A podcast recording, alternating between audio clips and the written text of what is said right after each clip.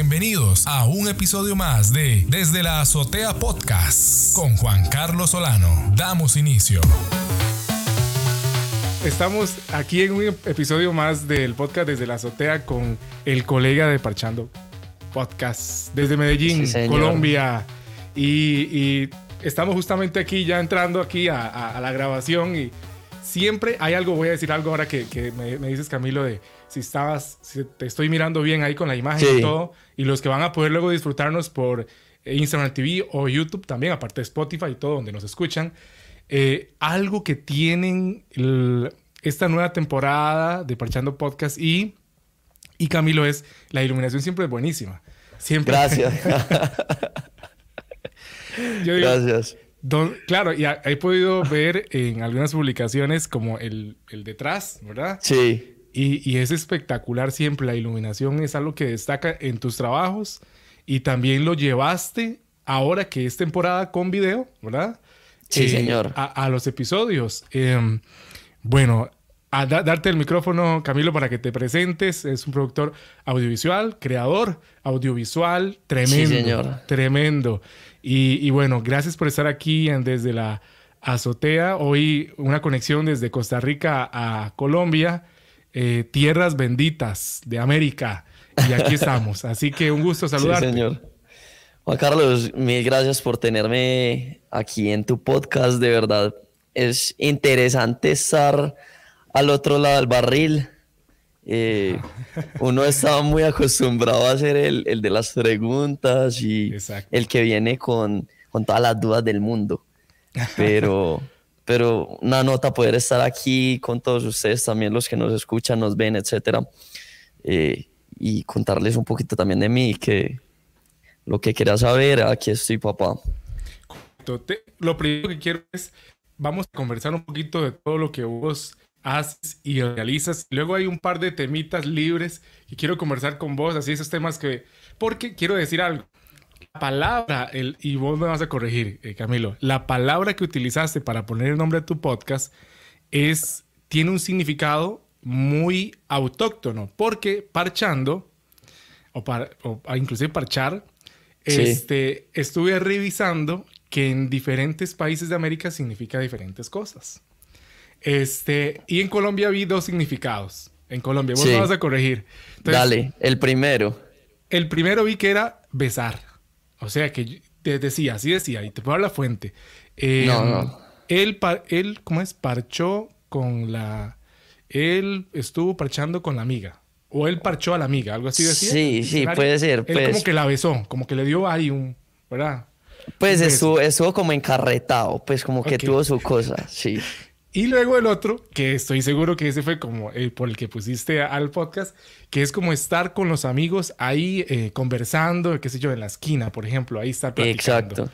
Aquí, aquí, digamos, cuando uno no tiene nada para hacer y está, digamos, en la casa tirado sin, sin nada que hacer literal, uno está desparchado. Entonces, parchando significa como tener eh, algo que hacer, como una actividad recreativa, como estar con los amigos, estar gozándosela. Entonces, eso era más o menos como, eso es como el significado como que todo el mundo conoce de parchar.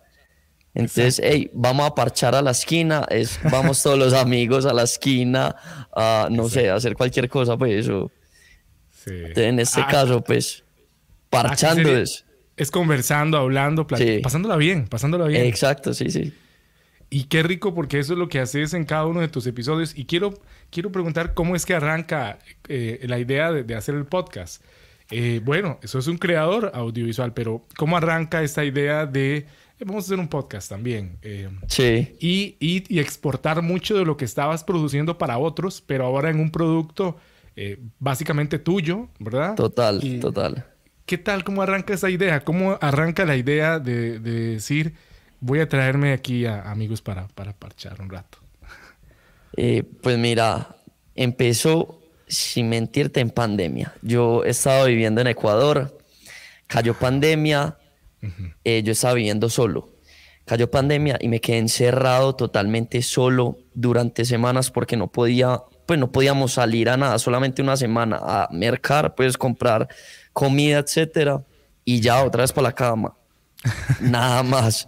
Un confinamiento terrible. Total, total. Y yo solo en el apartamento. Entonces empecé a escuchar Joe Rogan Experience Ah, y otros y otros podcasts eh, y eran como mi compañía. Entonces yo era como lavando platos, escuchando podcast, cocinando, escuchando podcast, haciendo algo de ejercicio, escuchando podcast. Podcast. Entonces eh, dije, parce, ¿qué, qué nota esto? ¿Qué nota poder, poder acompañarme? Porque te lo juro, yo me metía en las conversaciones de esas personas. Yo estaba ahí presente cuando, cuando estaban contando las historias y todo. Yo estaba ahí. Entonces, yo decía como que tengo un montón de amigos que tienen unas historias brutales de las cuales uno puede aprender un montón de cosas. ¿Por qué no empezar esto? Pues me puse a buscar y como que habían muy poquitos podcasts porque la cultura podcast latina como que todavía no pega. Eso es como que como que va no arrancando, exacto, va arrancando, pero se frena y después arranca otra vez. Entonces yo dije, nada, metámosle que, que así sea pues por, por pasar bueno y con cinco peje lagartos que me escuchen estoy contento. Y, y empezó así, pues como por las ganas de contar las experiencias de los demás, esas historias súper, súper divertidas. Pero y esto las que ocurre en aprendía. Ecuador. Cuando, estás, cuando estabas en Ecuador, Sí, es que señor. surge esta idea, ¿verdad? Sí, señor. Ok. Ahora, Y sigue sí. la idea. La idea continúa, ¿verdad? Sí, Sigues entonces. decimos masticándola. Sigues masticando la idea. Sí. Entonces eh, salió primera temporada, Ajá. la gente le gustó, fue impresionante, pues como que la recepción fue muy buena. Los que lo escuchaban me decían, pues estuve súper entretenido la hora larguita, Sí. como que fue mi compañía al trabajo, entonces como que eso lo motiva a uno, pues que uno sabe que hay gente que está gozando de lo que uno está creando. Bien. Entonces eh, me devuelvo a Medellín a vivir de nuevo acá. De nuevo y empiezo segunda temporada aquí en Colombia, nuevo país, nuevas experiencias, nuevas personas, una cultura totalmente diferente Ajá. y brutal también, una recepción genial, la gente súper dispuesta a contar sus historias, me impactó demasiado porque es como que la gente siempre quiere contar su historia y poder prestar una plataforma para que la gente haga eso, pues me llena. Ok, ok. Qué bien. Entonces, entonces aquí segunda temporada fue mejor que la primera, pues como que iba haciendo en escalón y yo decía como que, oye madre, ¿qué va a hacer? ¿Qué va a hacer para la tercera temporada para superar esto? Entonces yo dije, nada, vámonos, saquémosla con video, con toda, sin mente. Y empezamos con video y ha sido toda una locura, pues el trabajo se triplicó, Ah. tú que estás detrás también de, de un podcast sabes todo lo que es, todo el trabajo que se Implica. necesita, exacto, lo que total. implica. Es, es increíble. Y ojo, Camilo, al nivel que lo haces vos, porque estás, es que cuando uno ve la calidad con la que haces, eh, o sea, cada publicación, cada video, es que la iluminación, todo, la- uno dice, ¿cuánto tiempo lleva esto? Tengo, aquí hay un podcaster también costarricense que se llama ah, Alejandro Coto, también creador audiovisual. Y recuerdo que un día de estos vi el, el detrás de escena cuando fue a, a grabar un episodio eh, en exteriores. Sí. Se llevó una cantidad de cámaras, un- una cantidad de equipo que yo dije, claro, es, es, es, de, es de tu línea, así, creador audiovisual. Y, y en casa de Herrero, ¿verdad? No, no puede haber cuchillo de palo, ahí no puede haber. No. Entonces, llevan todo el equipo, luces y todo. Y, y eso es lo que vos también le imprimiste, un estilo muy profesional, pero que demanda demasiado tiempo, eh, demasiado recurso humano para producirse. ¿Qué tal, ¿Qué tal enfrentarse y dar ese paso y decir, y no querer devolverse, Camilo, decir, Sí. ya lo di y sigo, a pesar de que está difícil, de que está dura la cuestión, ¿verdad? Decimos acá. Sí, no, eh, pues la verdad fue un todo nada. Pues yo dije, si vamos, si vamos a hacerlo, vamos a hacerlo bien. Y yo, como productor audiovisual, esto también es una carta de presentación, ¿me entiendes? Entonces, Parte no puedo, exacto, no puedo hacer que mi, mi contenido personal sea mediocre, pues, o que no esté a la altura de lo que yo vengo haciendo. Entonces, tengo un setup con una, con una luz, una fuente principal, son dos backlights para, para, los, para el invitado y para, el, y para mí. Tengo tres cámaras, entonces los dos micrófonos obviamente que van como a una grabadora. En el futuro quiero meter otros dos micrófonos más, ¿te imaginas? Uno con tres invitados. Pues como, no sé. Joe Rogan a la par, porque vas por ahí. Literal, literal. Esa es mi meta. Esa es, es como la idea, como tener algo de esa calidad, pero sin el Young Jamie detrás de la consola, sino conmigo detrás de la consola. Muy bueno, sabes que Joe Rogan le acaban de dar 100 millones de dólares por un contrato 100, 100 a 200 millones de dólares le pagó Spotify. Todavía no se sabe realmente, imagínate. Pero ¿cómo le dan, cómo hay tanta plata? Bueno, algo así. Literal. Es, es, sorprendente. Eh, pero yo creo que hay aquí, aquí, algo importante, Camilo.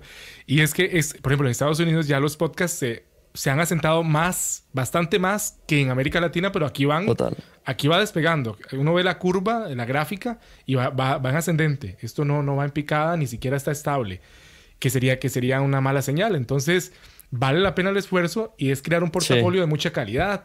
Ahora, yo quiero preguntar algo. ¿Cuánta gente hay detrás, Camilo? ¿Solo vos en cada producción de cada episodio? ¿Hay más personas? ¿Qué tal? ¿Cómo A ver, eso? está Camilo... Con tal secreto, con tal secreto. Eh, listo. Está Camilo en iluminación. Está eh, Camilo en producción.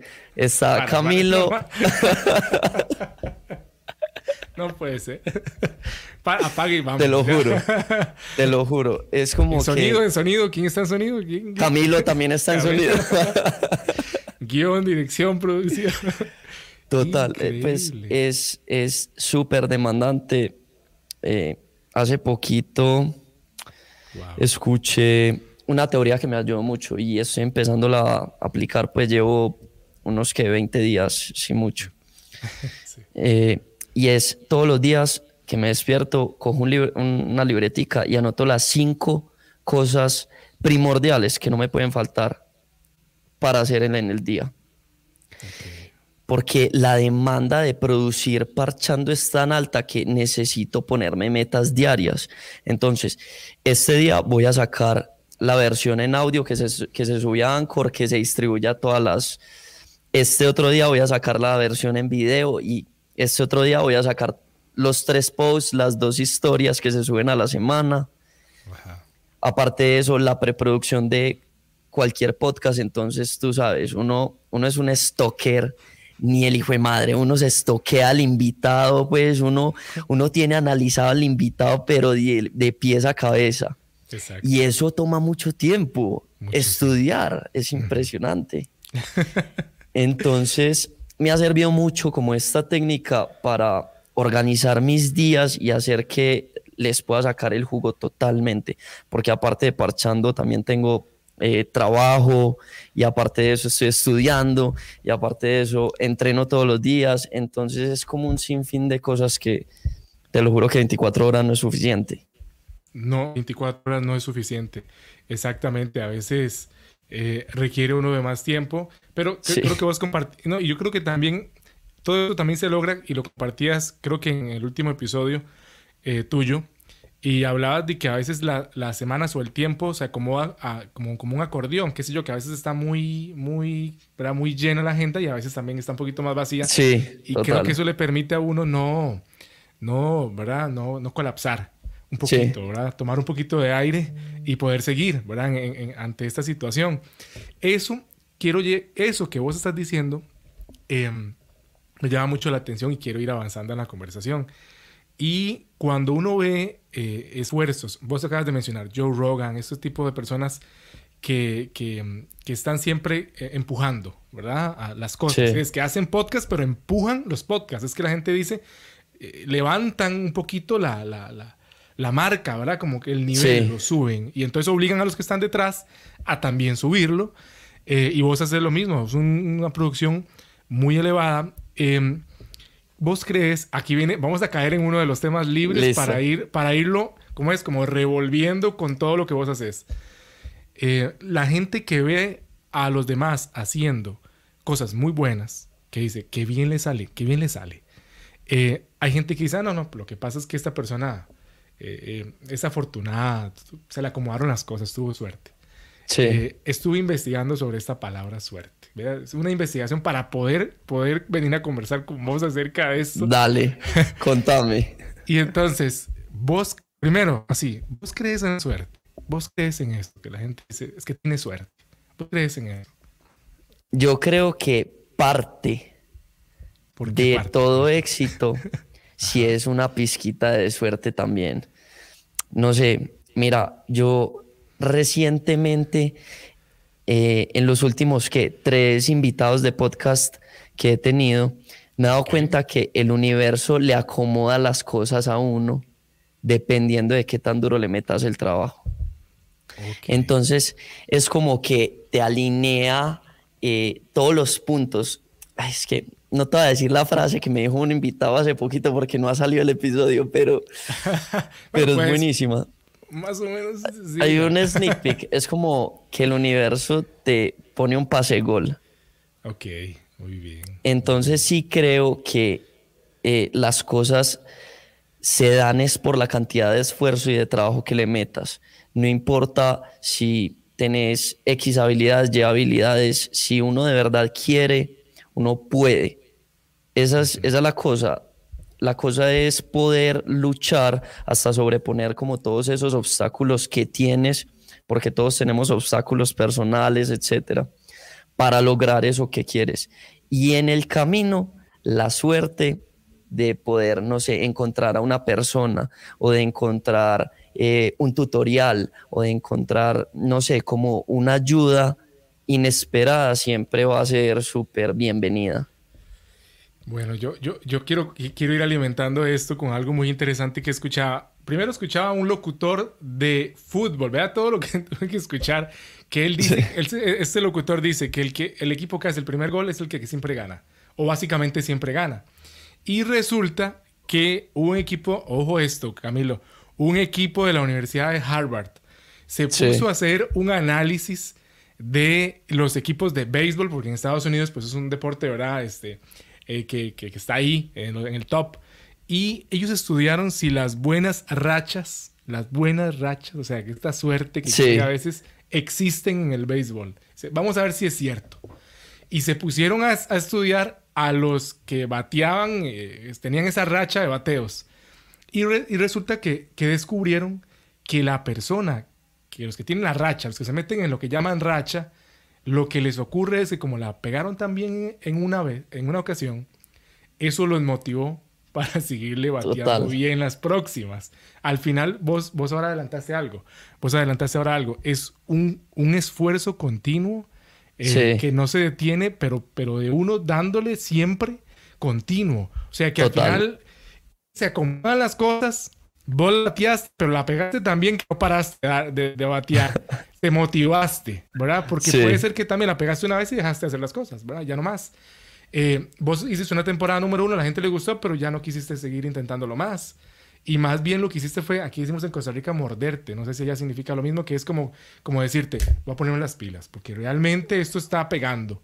Entonces me va a morder, voy a ponerle más, voy a ponerle más ganas. Sí. Y, y, eso es lo que está ocurriendo. Ahora, no me, no, me imagino la temporada que viene, si es que en VR o... Dios mío, bendito.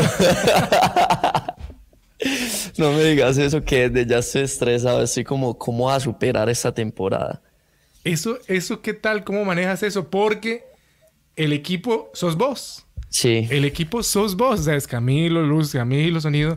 ¿Cómo son esos diálogos, Camilo, de, de, de, planificar? Porque luego uno antes decía, me reúno con el equipo. Vamos a ver qué dice el equipo. Pero aquí el equipo sos vos. ¿O será que, que va a incursionar más gente en el equipo porque ya no das más? ¿Qué tal? ¿Cómo has, cómo has ido procesando eso? No lo sé. No lo, en este momento, es que no sé si te pasa, pero es como tu hijo. Parchando es como mi hijito y lo he visto crecer y le he metido como cariño y lo he alimentado y va creciendo y va creciendo. Entonces como que eh, pasarle como las riendas es un poquito duro. Exacto. Porque exacto. primero para empezar yo soy bien duro conmigo mismo.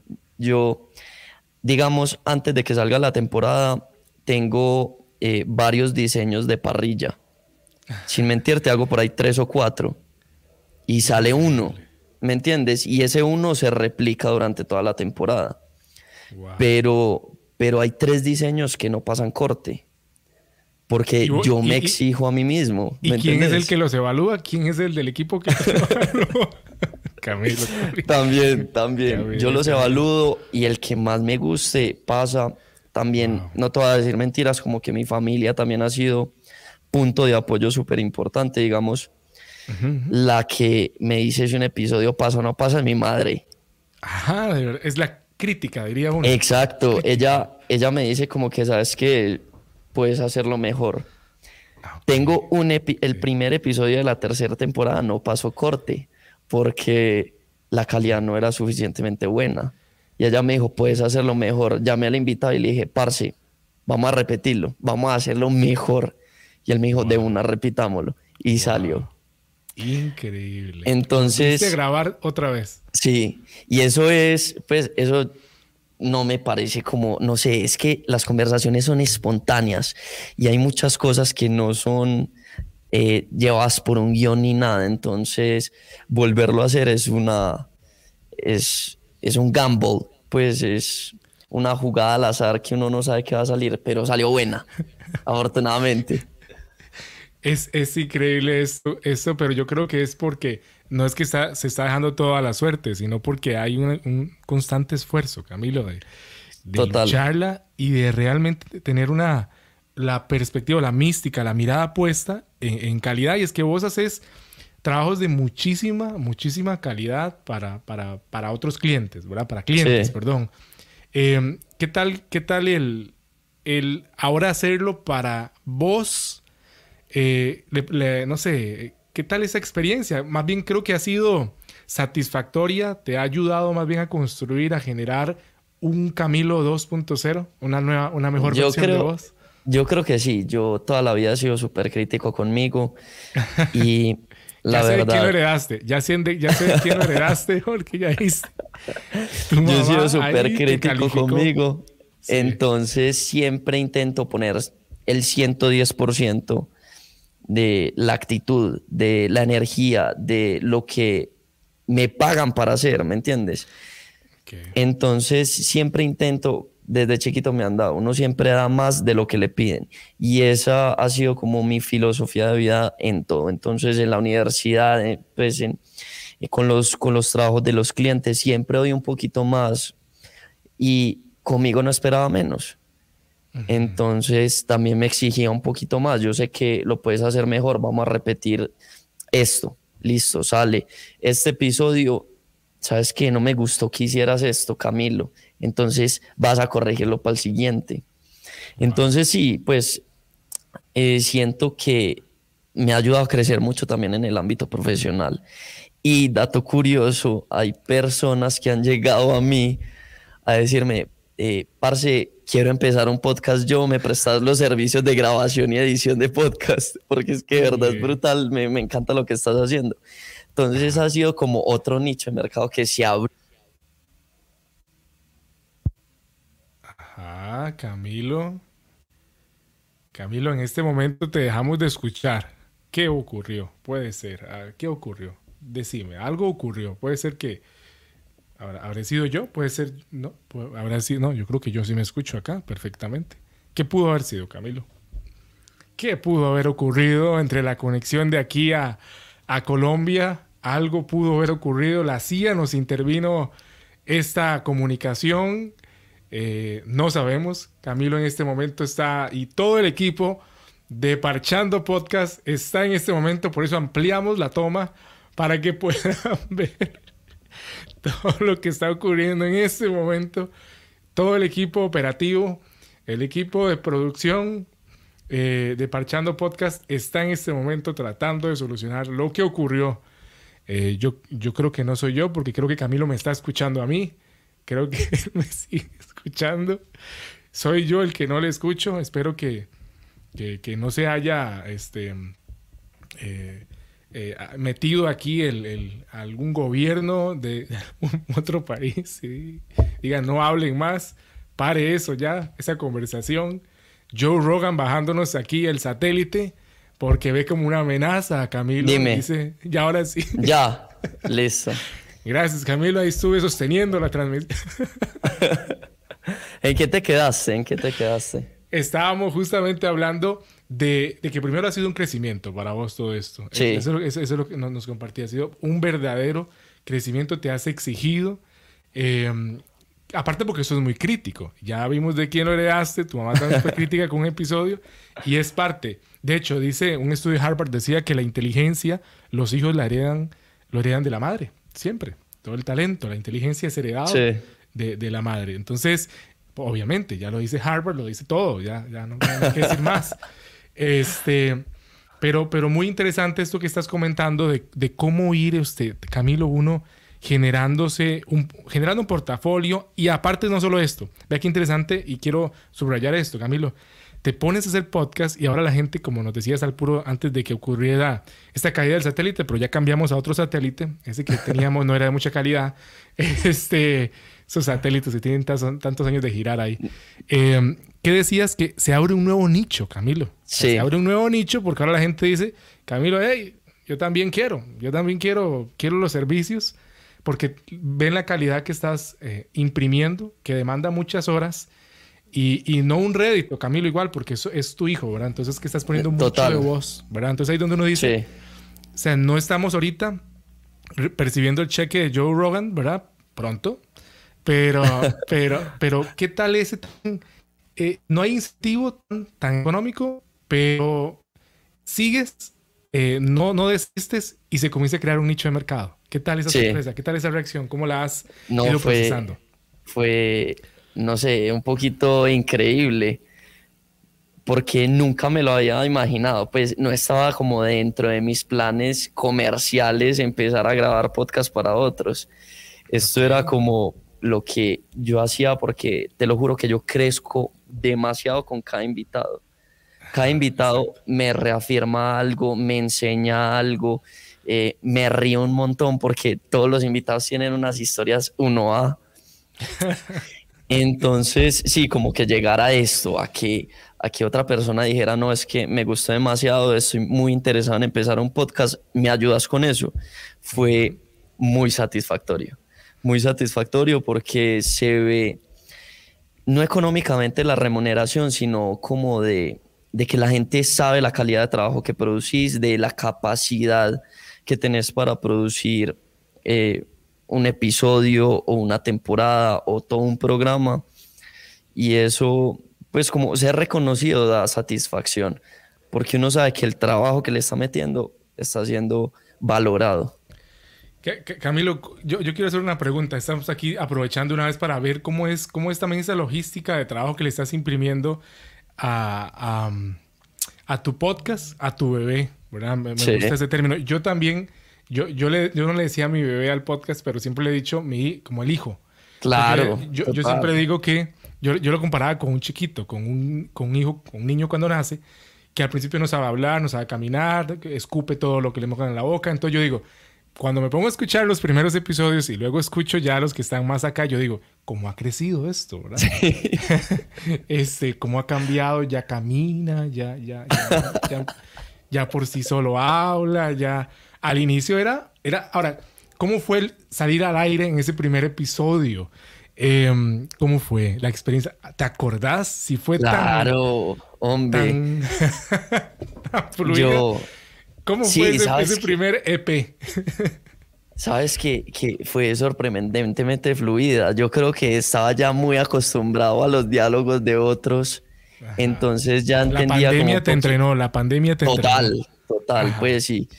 Y cocinar pues con, con otros tres fe lagartos conversando, no hay nada mejor que eso.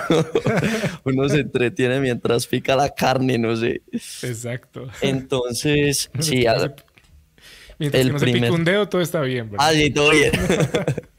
Más El calma. primer episodio fue, fue muy bonito. Eh, lo grabé con, con la que entonces era mi novia y literal fue tirados en el sofá con el micrófono más barato que me puede encontrar en toda la ciudad porque todo estaba cerrado. Tenía ya la grabadora pues como por los trabajos que venía haciendo Y nos sentamos en el sofá a hablar, literal, y eso fue una conversada lo más de buena. Yo tenía pues como unos temas que quería como tocar. Exacto. Eh, salieron demasiadas emociones en ese episodio, fue súper emocional y sorprendentemente muy fluido. Entonces yo dije, espérate, aquí, aquí se están dando las cosas. Pues sí, se está, se está rodando. Entonces, nada, pues fue muy buena impresión, la verdad, y un muy buen episodio también que, que siempre pues, llevaré como en el corazón. Yo, quiero preguntar algo, Camilo. ¿Qué tal? ¿Has, tenido contactos eh, más, cada vez más estrechos o vínculos con podcaster en Colombia? ¿Qué tal ha sido también ese, a ver, esa comunidad de, de, podcaster en Colombia? Eh, han hecho inclusive en Colombia varios eventos especiales para podcaster, eh, inclusive en línea, ahora que está con lo de la pandemia. Sí. ¿Has logrado conectar, hacer esa conexión? Eh, la verdad, la verdad todavía no, todavía no. Eh, sí tengo muchas ganas de empezar como a, a crecer en esta comunidad. Es algo... Hay, muchos. Sí, es, es algo complicado porque acabo de llegar, entonces estoy empezando de cero, eso fue un freno, pues llegar otra vez a vivir a Colombia. Entonces ha sido como complicado rodar mientras estoy manejando como toda esta eh, cantidad de trabajo, es una carga súper grande. Pero pues la idea sí es poder conectar con otros podcasters porque eh, es una manera también muy bacana de, difundir y crecer la comunidad. Digamos, en, en, Ecuador estaba empezando pues como a seguir a, a una página que se llama Los Oyentes, que me parecía súper bacano porque era como un club de escucha entonces ya no hay club de libros, sino club de escuchas para, para podcast. Entonces yo decía como qué brutal. Entonces seguí esta página, seguí esta página y traen un montón de podcasts latinos. Entonces nada, la meta es poder estar, digamos, un día conversando con, con esta gente y, y como con el club de escucha, que me parece algo súper creativo. Me gusta mucho eso, el club de escucha. Voy a compartir una, una frase hablando un poquito de esto del tema de, suerte y esfuerzo y trabajo. Sí. Eh, le preguntaban, un periodista le preguntó a un jugador de, golf de España, pero muy bueno, él se llama, em, voy a decir el nombre, Severiano Ballestero. Sí. Y le, preguntaron, es que le estaban platicando de uno de los juegos de él, ¿verdad? Y los que siempre ha tenido. Y le, y le decía el periodista, es que usted tiene mucha suerte, ¿sabe? Y eh, cada vez que usted juega, y mm, la, respuesta que le dio Sebastián, Severiano, perdón, estoy con Sebastián, Severiano, eh, fue, sí, claro, entre más practico, más suerte tengo. Claro, es que la este, suerte se construye. sí, y me gustó mucho eso, y yo creo que a eso quería hablar. ¿Qué tal ha sido esa evolución de ir haciendo episodios? Ahora, ¿qué tal? ¿Cómo ya va más en automático o no? Quizá... De cierta manera, sí porque uno ya sabe cómo el progreso, el progreso del, del capítulo. Entonces, llego, llego aquí donde tengo el set, prendo las cámaras, prendo la luz, me aseguro de que las luces de atrás estén iluminando bien, que estén cargadas, ¿me entiendes? Como toda esa parte técnica ya está muy automatizada. Pero siempre... si, no, que Camilo lo haga, le decís. Claro, sí, no. Usted ya sabe qué hacer, mijo, hágalo. Gracias, Camilo. Sí, pero... Pero la verdad, todavía me pongo nervioso antes de entrevistar a un... A cualquier persona. Sí, a un invitado. Es, es impresionante, es algo que no se me va, porque, no sé, siento que todos tienen cosas diferentes y la manera de conversar de todas las personas es muy diferente. Hay quienes uno hunde un botón y eso rienda suelta. Y hay otros que uno les toca jalar y jalar y jalar como contame más, como cómo ha sido esa experiencia, ¿me entiendes? Entonces, siempre como ese podré llevar bien la conversación es como algo recurrente, pues es algo que no se va, pero algo que se maneja. yo, yo siempre he dicho eso, que la experiencia de ser un podcaster cuando no lo haces solo, el podcast, porque gente que agarra el micrófono, es un monólogo a veces solo, ¿verdad? Sí, total. Pero cuando tomas la decisión de hacer un tú a tú, ¿verdad? De, estar con alguien conversando, eh, eso es lo que puede ocurrir. que la persona le cueste fluir y entonces es donde la gente dice, no puedo más. O me toca reinventarme y comenzar a sacarle desde adentro eh, las palabras. Eh, hay un podcaster, eh, Roberto Martínez, mexicano. Espero no estar fallando con, tantos nombres que he visto en estos días. y, curiosamente, él cuenta, es, le, ha ido muy bien con los podcasts. Y Roberto cuenta que él es muy tímido. En la, no te creo. Demasiado. Y, y justamente escuchaba a un invitado hacer un feedback con él después de una grabación y decirle, yo no me, no puedo todavía, primero aclarar esto, un invitado que trabaja en la TV mexicana desde hace muchos años y dice, Roberto me invita a grabar un episodio y en, así en persona, en vivo, y yo llego minutos antes y Roberto estaba sentado y yo me siento y Roberto solo me dijo, hola.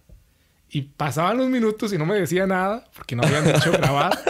Y es que es súper introvertido. Entonces, ¿verdad? Roberto tampoco le, cuesta hablar. Sí. Y además dice, dice Roberto que él también aprovecha, ojo esto, ojo esto. Dice Roberto que él ya sabe que él es tímido. Entonces, él lo usa a su favor.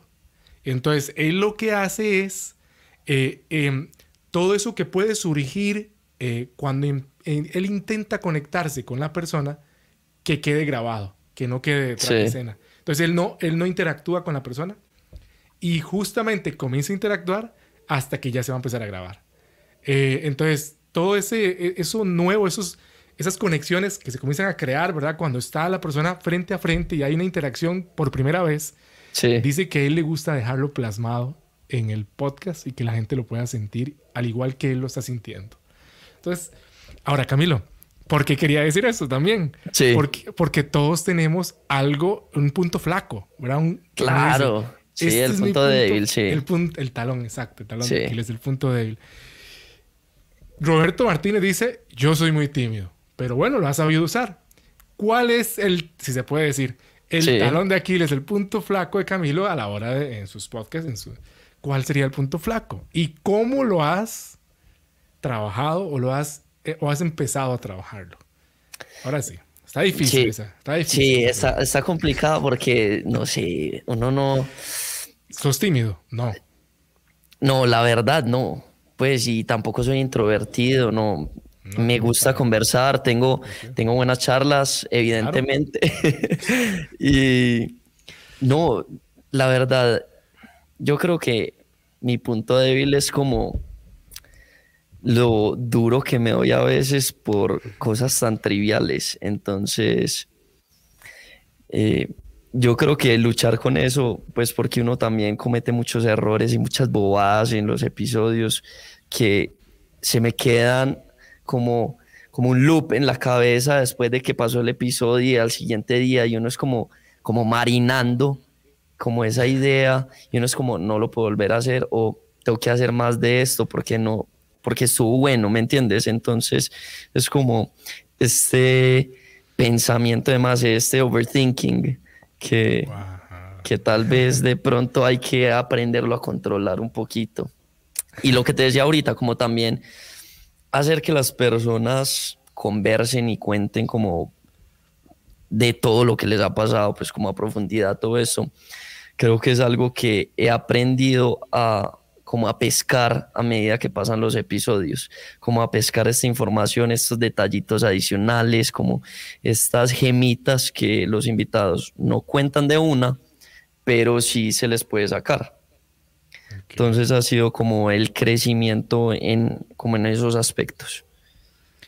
Quiero ir llevando ya la conversación, estamos redondeando el episodio. Eh, Camilo, una conversación demasiado disfrutable, es la palabra, y, para que la gente va a poder después eh, eh, escuchar muy amenamente en donde esté. hay, un, hay un concepto que yo quiero hablar de esto con, con Camilo porque me parece interesante.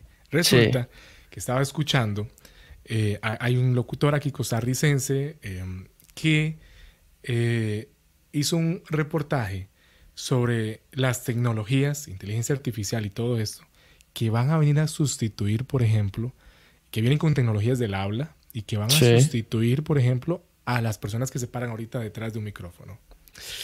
Y entonces va a haber una máquina, un software. De hecho, ya hay un software que te hace locuciones. Sí. Y vale como 85 dólares por mes. Y vos le pones intención, texto y todo y te hace una locución espectacular. Versus un locutor que por un anuncito te puede cobrar aquí, por ejemplo, en Costa Rica 120 dólares. Sí. Eh, eh, sale más barato tener una licencia de 85 y hacer varias. Claro. Eh, y ahora, a mi loco, ¿cómo, cómo ves? ojo, lo que voy a introducir. Te a meter en un tema que vos nunca lo pensaste, yo creo. ¿Cómo ves todo esto que está ocurriendo? O sea, estamos siendo podcasters, estamos siendo vos especialmente creador de contenido, productor de contenido, en una época en la que las máquinas y la tecnología está desplazando poco a poco a el creativo, a la persona, al humano como tal. Hoy hay herramientas que prometen inclusive por ejemplo, tomar una fotografía y editarla muy bonito para que la gente luego no tenga que acudir a una persona, cosas por el estilo. Eh, Camilo, por favor, Camilo. Sí. ahora hay software que vos con la cámara pones un estudio detrás tuyo, un lugar, sí. ¿entiendes? Con Total. virtual. Ay, Dios. Estamos viviendo una era diferente, ¿ok? Eso es todo, ya la tecnología nos está cayendo encima. Ahora quiero, quiero, quiero verte conversar de esto, Camilo. No sé si has escuchado el término, ahora sí, transhumanismo. Claro que sí, hombre. claro que sí he escuchado el transhumanismo. Ay Dios, porque estamos acostumbrados a, nuestros podcasts interactuar con personas. Pero hay una tendencia y, y, que esto va a variar y de que las personas van a dejar de ser humanos y van a ser humanos plus o transhumanos. Transhumanos, sí, total. Camilo, ¿qué nos espera? ¿Qué, ¿Qué, pensás de todo esto que le está ocurriendo al ser humano? Vos que interactúas en un podcast con personas. Sí. A mí me pone los pelos de punta escuchar que en los próximos años, por ejemplo en el 2030, se consolida la era de los cyborg. Eh, hombre máquina en un mismo eh, eh, espacio. Camilo, ¿cómo ves? ¿Crees que, vamos bien? ¿Vamos bien como humanidad? Eh, ¿Qué te parece esto del transhumanismo? Pero ¿cómo definirías tú la humanidad entonces? Uy, Camilo, esto, esto, es algo que, esto es algo que toca la, médula. Porque en el futuro, ojo, ojo lo que planteaba. No, en el futuro no. ¿Qué? No, ya. Entonces voy a decir Ahorita. Que ojo, ojo lo que dice un experto, eh, creo que es brasileño, sobre esta cuestión. Se dice que el ser humano es ser humano por la capacidad de razonar. Esa es una de las definiciones. Por eso se diferencia de, con el debido respeto. De los animales, etcétera, sí. Ajá, exacto. Pero esta, esta definición, por ejemplo, hay ciertos, por ejemplo, un, vea, qué delicado es esto, un infante, un niño, no tiene la capacidad de razonar como tal. Entonces, ¿qué es? No es persona. Entonces, entonces por ejemplo ahí, por ejemplo ahí, em, es difícil poder entonces caer en juego, en el juego de poder definir la humanidad, pero me gusta cómo lo definen los derechos humanos. ¿Y cómo lo definen? ¿Cómo lo ah, definen? me encanta cómo lo definen los derechos humanos, y dice que la gente es, es, un ser humano, ¿verdad? Como tal, porque, tiene la, porque tiene la capacidad, por ejemplo, de siempre, de eh, usar una palabra, el término es como una capacidad de una mejora constante, continua, eh, que es algo que una máquina no, no, tiene. Por ejemplo, entonces eso hace que un ser humano sea una persona que tenga errores, pero que está en una constante evolución y búsqueda de un crecimiento. Em, por encima de si razonó o no, es alguien que cada día, si lo vemos, si lo mapeamos, está en, constante evolución y mejora. Eso me agrada, eso me gusta, porque implica, o por ejemplo, vea esto, vea esto, Camilo, porque hay personas que tienen, decía este especialista, hacía un versus con los derechos humanos, que hay personas que no pueden tener una capacidad lúcida de raciocinio porque tienen una enfermedad psiquiátrica. Entonces, es, esto a todas luces, en una era del transhumanismo, descataloga a una persona con un padecimiento psiquiátrico, ya que no puede razonar y por tanto lo desecharía de la sociedad. Qué triste. Desde mi perspectiva, yo le estoy sumando lo de triste. Sí. Porque, el transhumanismo trata de llevar al plus, al plus, al plus, al signo de más, lo que es un ser humano. Sí. E, en términos de, raciocinio, en términos de, de, cálculo, en términos de potenciar su habilidad. Entonces, yo digo, yo voy a, voy a quiero platicar eso unos minutos con, con, con, Camilo sobre el transhumanismo. Me parece un tema, un tema, y creo que, y creo me parece, y creo me parece que en, en tu canal, en una lista de reproducción, tienes un video de, de transhumanismo porque te stalkeé. te stalkeé. Entonces, ¿qué pensás de todo esto que se viene? ¿Lo celebrás o con cautela lo esperás? Todo esto de transhumanismo, llevar, buscar o pretender el ser humano plus eh, y que, entendemos como el ser humano plus aquel ser capaz de razonar. Eh, esto deja por fuera algunas variables de, la humanidad. Pero ¿cómo lo ves? ¿Lo esperas ansioso? ¿Crees que nunca va a ocurrir? Porque hay también unos deseos, unas muy ambiciosos de gente que impulsa el transhumanismo, que gente que dice, esto no se va a poder lograr, ¿verdad? Implantar ciertas cosas en seres humanos para potenciarlo a tal nivel, ¿verdad? Eh, va a estar difícil, está jalado el pelo, como decimos. Pues la verdad, mira, para empezar... ¿Qué piensas? Para empezar, creo que ser humano es ser capaz de progresar con un conjunto de habilidades eh, tanto racionales, creativas y emocionales. Entonces, entonces creo que ser humano es poder tener este conjunto de, elementos básicos que te ayudan a crecer. Creo que todos los seres humanos, indiferentes si tenemos problemas psicológicos, psiquiátricos, etcétera, tenemos esta capacidad de hacerlo. Me emociona, me emociona el futuro altamente. Soy fiel creyente de que eh, estamos desarrollando tecnología para servirnos y no como lo piensa Skynet, que es nosotros servirlos a ellos. Vos sabes que hay un cuento de inteligencia artificial. Hay un escritor inglés, se me olvida el nombre y lo voy a dejar luego lo busco y lo pongo en los, en, ¿cómo se llama? En, los, en el apartado de abajo de este episodio. Eh, él escribe cuentos cortos de suspenso, corticos, corticos. Y dice que, dice, llega la, dice que llega un año en el futuro en que, en que los hombres lograron construir el computador más poderoso del universo jamás creado. Así dice el cuento. Sí. Ese que es Skynet, por eso me acuerdo. dice, y dice que para poder encenderlo tuvieron que enviar varios satélites para que la energía se alineara y enviaran energía inclusive por medio de espejos para poder alimentar el reactor que lo movía. Dice que la gente, todo el mundo la expectativa de que encendieran esa cosa. Eh, y llegó, todo se alineó, justamente llegó alguien a accionar el... Dice que el interruptor... La perilla. La perilla, la palanca. La palanca. Y, la jaló. Sí. Dice, bueno, él usa otro término, pero la jaló y dice que hubo un silencio y encendió. Dice que justamente enciende eso y la gente se sorprende, todo el mundo sorprendido, se acaba de encender el supercomputador y entonces decidieron hacerle la pregunta que ninguna otra máquina había podido contestar. Dice, para ver, porque si es la más poderosa del universo, tiene que contestarla. Dice que la pregunta fue, ¿Dios existe? Sí. Hubo un gran silencio, la máquina estaba procesando la respuesta y dice que se escuchó que dijo, ahora sí existe. Y justo en ese momento dice que eh, hubo un corto, un, un, apagón. sí, que dañó el interruptor y a partir de ahí la máquina nunca más se pudo volver a apagar.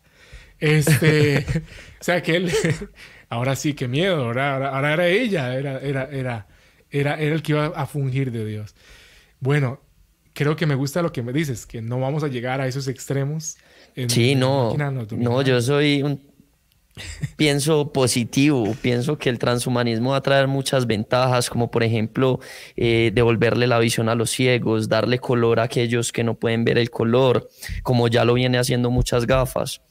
Eh, devolverle, devolverle las piernas a un soldado que salió mutilado de una guerra, o digamos en casos aquí de Colombia, eh, Minas Quiebra Patas, pues que que pone la guerrilla o que puso la guerrilla hace muchos años y todavía siguen activas.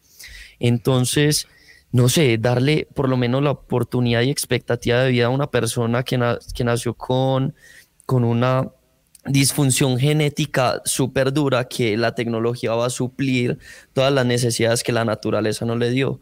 Entonces sí, yo soy optimista, eh, creo que estamos desarrollando tecnología que nos sirve, que nos va a ayudar a crecer. No lo quiero mirar desde el lado eh, de que vamos a perder toda nuestra autonomía y vamos a hacer máquinas. Y perder, el trabajo, porque va a venir una máquina a hacer podcast. Pero sabes que siempre van a haber maneras en las que vamos a poder recuperar los trabajos. Esas máquinas, entonces, ¿quién las va a mantener? Ah, ok. ¿Quién, Muy bien. ¿quién, va, ¿Quién va a meterle inputs creativos? Porque es que las máquinas hoy en día te procesan unos y ceros. Muy bien pero no tiene la creatividad de una máquina de salir con una conversación así del transhumanismo. ¿Del transmaquinismo hablarán o qué? no, ellos no, hablan de ellos mismos. ¿Me entiendes? Entonces, entonces yo creo que hay muchos y estos campos creativos eh, no se van a perder porque es que no es lo mismo hablar con una máquina que hablar contigo, Juan Carlos, y tener estas conversaciones que uno no sabe para dónde van, ¿me entendés? Exacto. Que son interesantes, que tienen opiniones, que una máquina hasta el día de hoy no, no tiene opiniones, pues no es capaz de formular opiniones. Y la, y la inteligencia artificial ha avanzado demasiado, pero no, pero no hace punto. No, no, no hace punto. Eh, y hablaba, decía un experto en inteligencia artificial que tuvimos como en febrero por acá, por el podcast, eh, que en el, en el futuro inmediato, tampoco nos vayamos en adelante, lo que va a ocurrir es que la inteligencia artificial, te lo voy a decir porque vos acabas de dar en el clavo, sí. la inteligencia artificial va a poder sustituir labores que no sean altamente creativas. Exactamente. por ejemplo, dice, una máquina va a poder hacer tal vez ensamblar cada vez más rápido eh, carros, vehículos. Sí. Pero no va a poder danzar tan fácilmente como lo hace una bailarina. O no va a poder eh, declamar, actuar a alguien como lo hace un actor. O no va a poder, o va a poder crear, inclusive generar este, alguna imagen, inclusive de manera computarizada, pero nunca va a tener la, la, habilidad ni la sensibilidad para fotografiar de la manera que lo hace tal vez un ser humano, porque hay algo que hay dentro de él ¿verdad? Que se ve algo que tal vez la máquina ni siquiera lo, Total. crearía. Entonces, me gusta esto, dice en el clavo, de la parte creativa, ¿verdad? Sí. Que, me, gusta mucho. El transhumanismo va a llegar hasta donde, donde premia la, creatividad humana, ¿verdad? Que no, puede ser reemplazada por una máquina. No. Eh, eh, definitivamente no puede ser. Yo lo veo muy difícil, sí. Ahora, ¿qué piensas para ir ya aterrizando en este episodio? Claro. Em, de, de la creatividad potenciada por diferentes medios. Si yo te ofrezco implantarte algo en el cerebro para hacerte 10 veces más productivo y que duermas 5 horas menos, ¿ah? ¿E-, ¿echas para ¿Dónde le firmo? ¿Cómo así? ¿Dónde le firmo? ¿Un riñón? No. ¿Un hígado? Un hígado, hágale, llévelo. ¿Y dónde le firmo? Pero absolutamente sí. Es como que... Me encantaría mi sueño, mi sueño poder ser 10 veces más productivo y dormir solamente 5 horas. Una dicha. Pues. Increíble. Y sabes que, hablando de eso, eh, en el trabajo creativo me pasa mucho que apenas cojo rueda y empiezo un trabajo y le cogí el gusto, me acuesto a las 2, 3 de la mañana porque no quiero parar ese ímpetu creativo que me parece que retomarlo es de las cosas difíciles. Entonces, si una vez lo tengo, lo conservo. Entonces, si me dices que puedo seguir haciendo eso y que me va a rendir 10 veces más y que voy a tener que dormir menos, claro, absolutamente, hombre. Démosle. increíble. estaba, es que estaba, estaba leyendo que, en, que el... Ojo, ojo, Cami. Sí, no, hágale. No, no, pero que, que en el futuro, un poquito más lejano, eso va, va, a ser fácilmente modificable genéticamente hablando. Vamos a poder hacer a la gente más productiva. Hay una tecnología hoy en día que tú puedes comprar un kit y es de modificación genética, se llama CRISPR. Tú tienes la habilidad de cambiar eh, el ADN, pues como el código binario del, de cualquier célula, estructura orgánica viviente y acomodar lo que tú quieras. Entonces, digamos, puedes tener un perrito con un ojo azul y un ojo miel, o puedes cambiarle el color del pelo a una vaca, o puedes tener un caballo fosforescente mediante modificación genética. Entonces, créame que ya, ya, ya estamos ahí. Es que eso ya es un tema altamente filosófico, debatible, y ya hay comités de ética genética que, que, están pues como metiendo la mano ahí, porque ya estamos jugando a ser dioses.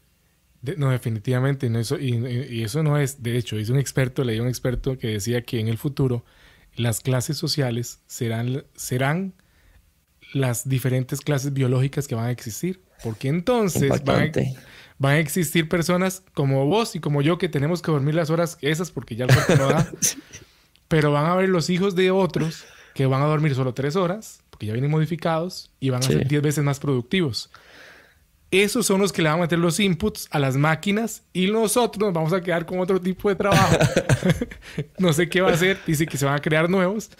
Pero entonces hablan de esto, que en el futuro las próximas clases sociales no se serán así, diferenciadas por su biología, porque van a traer algunos, van a tener el poder económico en este momento para poder modificar a sus descendientes de manera tal em, que, van a decir, no, es que eh, este, yo quiero que mi hijo, aparte que tenga el pelo verde, quiero también que, que duerma tres horas y que produzca que sea 15 veces más productivo que Camilo. Sí. Pero ¿cómo es esto? ¿Verdad? Este, Camilo, eso es algo que, que, nos pone en encrucijada para lo que se viene más adelante, que yo creo que nosotros vamos a agarrar la cola de eso, sí vamos a agarrar algo, algo de, esa, de esa nueva. Es, toca esperar lo mejor y prepararse para lo peor.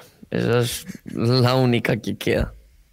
Camilo, qué bueno esto que pudimos compartir con, con vos en este episodio que querimos, que queremos eh, descolocarte un poquito con, ese, con este tema, este, conocer un poco de lo, pero no, te pudimos descolocar, este, con transhumanismo, este, que es un tema polémico, que es algo que hoy podemos conversarlo en derredor de una plática y reírnos, pero que hay, hay, hay generaciones que van a enfrentar dilemas muy fuertes, en donde van a, van a ver a sus descendientes eh, poco aptos y, a los descendientes de otras personas más aptos para vivir en, la tierra del futuro. Em, nos pone a pensar, Camilo, esto. Sí, yo creo, que, yo creo que nosotros lo estamos mirando desde un lado muy romántico. A ellos les tocará la realidad. Entonces. Exacto. Creo que eso es como los podcasts. Eh, nosotros estamos viendo la, la, la, estamos en los primeros episodios del transhumanismo. Ellos, ya la, ellos les tocará vivir la quinta temporada y eso va a ser algo tremendo. Camilo, un gusto. Un Juan Carlos, mil gracias, mil gracias por tenerme acá, de verdad. No, hombre, es, un gusto que estés por acá, que nos hayas compartido lo que haces, que ya hemos platicado, que estuvimos parchando un ratito. Sí, señor.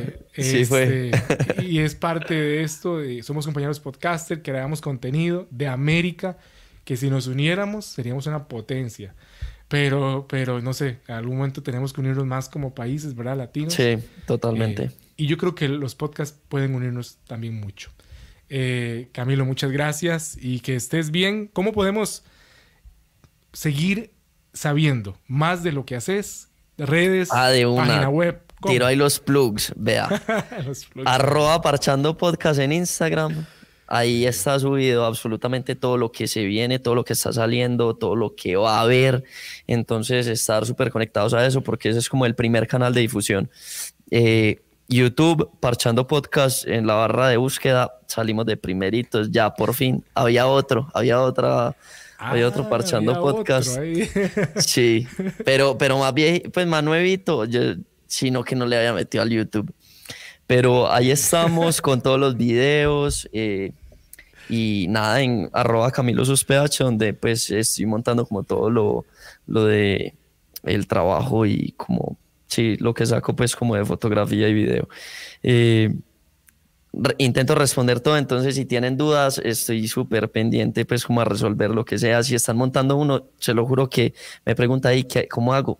Le respondo, porque me encanta ayudar y me encanta estar para, para las personas que están empezando por este proceso tan bonito que tal vez yo ya sufrí unas cosas y puedo evitar que ellos sufran también, entonces con todo el gusto. Camilo, muchas gracias por estar en este episodio de Desde la Azotea, en donde nos pusimos a estar parchando un rato. Gracias. Juan Carlos, mil gracias por, por invitarme. Pasé demasiado bueno esta ahorita. Eh, hablamos entretenidos. Sacaste Sí. el tema del transhumanismo ahí, que fue súper chévere. Sí, entonces, sí, sí. Es- es- entonces, eso es- gracias. Ese es un tema polémico y había que hablarlo, porque, podemos- porque estamos en la época en que podemos hablarlo y reírnos. Sí, total, total. Así es, Camilo. Muchas gracias y a usted, estimado oyente, recuerde que nos escuchamos y también ahora nos vemos aquí en Desde la Azotea Podcast. Gracias, Camilo. Gracias a ti. Chao. Una creación más de Solano Producciones.